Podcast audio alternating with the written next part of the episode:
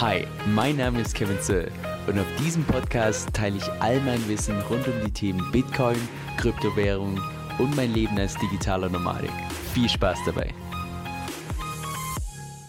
Hey Leute, Kevin hier. Zum heutigen Video möchte ich euch mal wieder auf meine eigene Learn-Journey mitnehmen. Und zwar, in was ich mich die letzten paar Tage eingearbeitet habe, sind die sogenannten Chicken Bonds von Liquidity. Und zwar ist das ein Konzept, was ursprünglich von Liquidity kommt und auch auf Liquidity aufbaut. Und wenn du so willst, so eine Art Tool ist, was dem Protokoll hilft, einerseits mehr Kapital ins Ökosystem reinzubringen und andererseits für dich als Investor auch eine höhere Rendite zu erwirtschaften, wie es derzeit beispielsweise mit dem Stablecoin LUSD möglich ist. Bisher war der größte Incentive, LUSD zu binden und auch gleichzeitig für Stabilität zu sorgen, die, dass man den entsprechend einzahlen kann in den Stability Pool.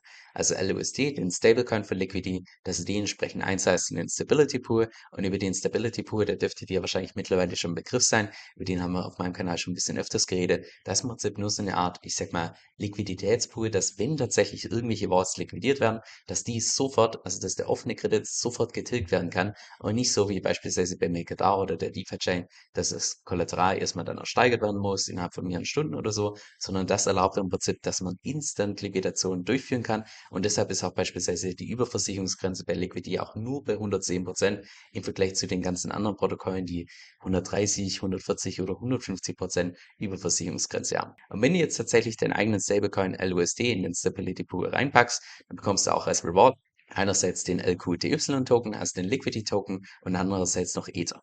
Also es ist ziemlich genau vergleichbar, falls jetzt mittlerweile bei der DCF-Plattform Christify ein bisschen tiefer drin bist.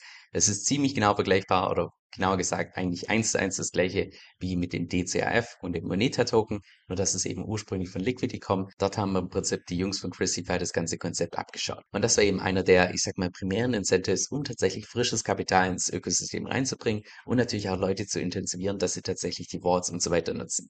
Jetzt ab Anfang Oktober sollen sogenannte Chicken Bonds live gehen und das ist so ein Stück weit anders, weil anstatt dass du jetzt beispielsweise hergehst, dass du deine LUSD, also deine Stablecoins in den Stability Pool reinpackst, kannst du die jetzt verwenden. Also das englische Wort für to bond bekommst dafür dann nicht LUSD, sondern geboostete LUSD, mit denen du eine höhere Rendite erwirtschaften kannst, als es beispielsweise, wenn du die nur in Stability Pool reinpackst. Und das bringt ja direkt seine Vorteile, und zwar, dass du, wie gesagt, da auch eine höhere Rendite erwirtschaften kannst als im Stability Pool selbst. Wie sich die genau zusammensetzt, da kommen wir gleich noch drauf zu sprechen. Und zwar ohne, dass du dafür deine Funds für eine gewisse Zeit locken musst, sondern du bist da nach wie vor komplett flexibel. Und eben der zweite Punkt auch, dass du im Prinzip nahezu keinen Verlust machen kannst, weil zu jedem Zeitpunkt könntest du deine BLUSD, also deine geboosteten LUSD, umtauschen zurück in LUSD. Und genau deshalb erklärt es auch, warum es Chicken Bond heißt, weil du jederzeit einen Rückzieher machen kannst, also das englische oder beziehungsweise der englische Begriff für to chicken out.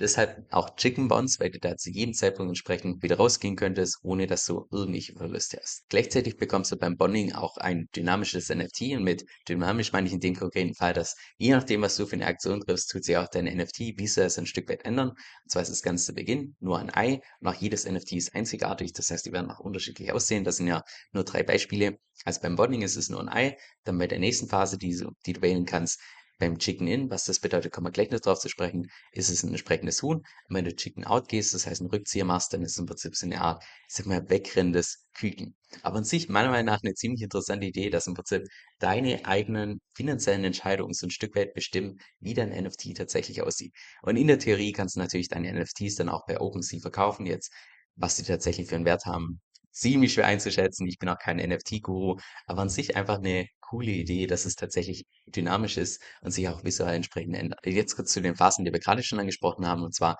beginnt es hier mit Stablecoin LUSD, den du entweder selbst minden kannst durch eine Vault oder entsprechend auf dem Markt kaufen kannst. Das tust du dann im Prinzip hinterlegen. Und wenn du das hinterlegt hast, dann hast du zwei verschiedene Optionen. Die erste Option wäre Chicken In gehen. Das bedeutet im Prinzip, dass du deine geboosteten LUSD, also das kannst du dir vorstellen wie so eine Art gestakte Ether, die einfach im Zeitverlauf immer mehr Wert zu nehmen, dass du die dann entsprechend bekommst und die könntest du dann beispielsweise wieder umtauschen in LUSD, sodass du dann mit noch mehr Stablecoins den gleichen Prozess machen kannst, also in dem Moment auch natürlich Zinseszinseffekte mitnimmst oder du sagst bei einem gewissen Punkt, hey, ich bin noch nicht mal bei meinem Break-Even-Point, ich tue lieber rausgehen, ich gehe Chicken out, also mache einen Rückzieher und dann bekommst du die gleiche Anzahl an LUSD entsprechend wieder zurück. Und das sind im Prinzip die einzigen zwei Optionen, die du da hast. Einmal Rückzieher machen, einmal dann die entsprechenden geboosteten LUSD mitnehmen und je nachdem, also es lohnt sich natürlich nur dann, wenn du hier beim Break-Even-Point bist und je nachdem kannst du dann überlegen, mache ich den gleichen Prozess nochmal oder lasse ich es entsprechend laufen, so dass du eben Zins Zinseffekte akkumulierst. Okay, dann bleiben jetzt wahrscheinlich noch zwei verschiedene Fragen übrig und zwar erstens, woher kommt die extra Rendite, also im Vergleich zu nur Stability Pool reingehen.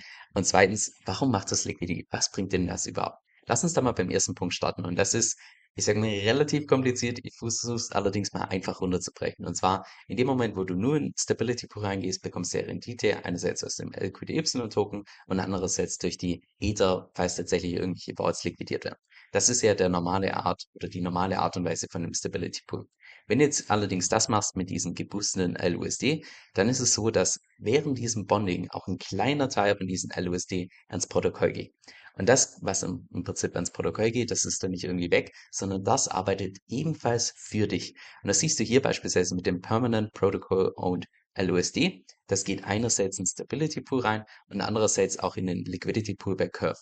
Und du bekommst dann, wenn du BLUSD hältst, also diese geboosteten LUSD, bekommst einerseits die Rendite vom Stability Pool und auch zusätzlich die Rendite von diesem Curve, LUSD 3 Curve Pool. Das heißt beim Stability Pool einmal ein bisschen mehr, weil ja da noch zusätzlich das Kapital vom Protokoll entsprechend mit drin ist und zusätzlich aus dem Nichts, wenn du so willst, noch die Rendite von dem Curve Liquidity Pool, weshalb du in Summe beim BLUSD besser rauskommen solltest, als wenn du jetzt beispielsweise einfach nur in Stability Pool reingehst mit dem LUSD. Also wenn du es willst, ist es so eine Art Schneeballeffekt, wo dich ja, wodurch sich diese ganze Mechanik immer und immer mehr verstärkt, ohne dass es gleichzeitig ein Schneeballsystem ist. Weil einerseits ist natürlich so, na klar, je mehr Geld im Protokoll drin ist, desto höher dann natürlich auch die Rendite und desto höher natürlich der Anreiz. Also dieses immer, immer mehr verstärken, das ist ebenfalls mit drin. Aber der Grund, warum es kein Schneeballsystem ist, ist im Prinzip die Tatsache, dass du dafür nicht ständig irgendwelche neuen Nutzer brauchst, damit das System am Laufen bleibt, sondern das System würde auch problemlos funktionieren, wenn einfach keine neuen Nutzer mehr dazukommen.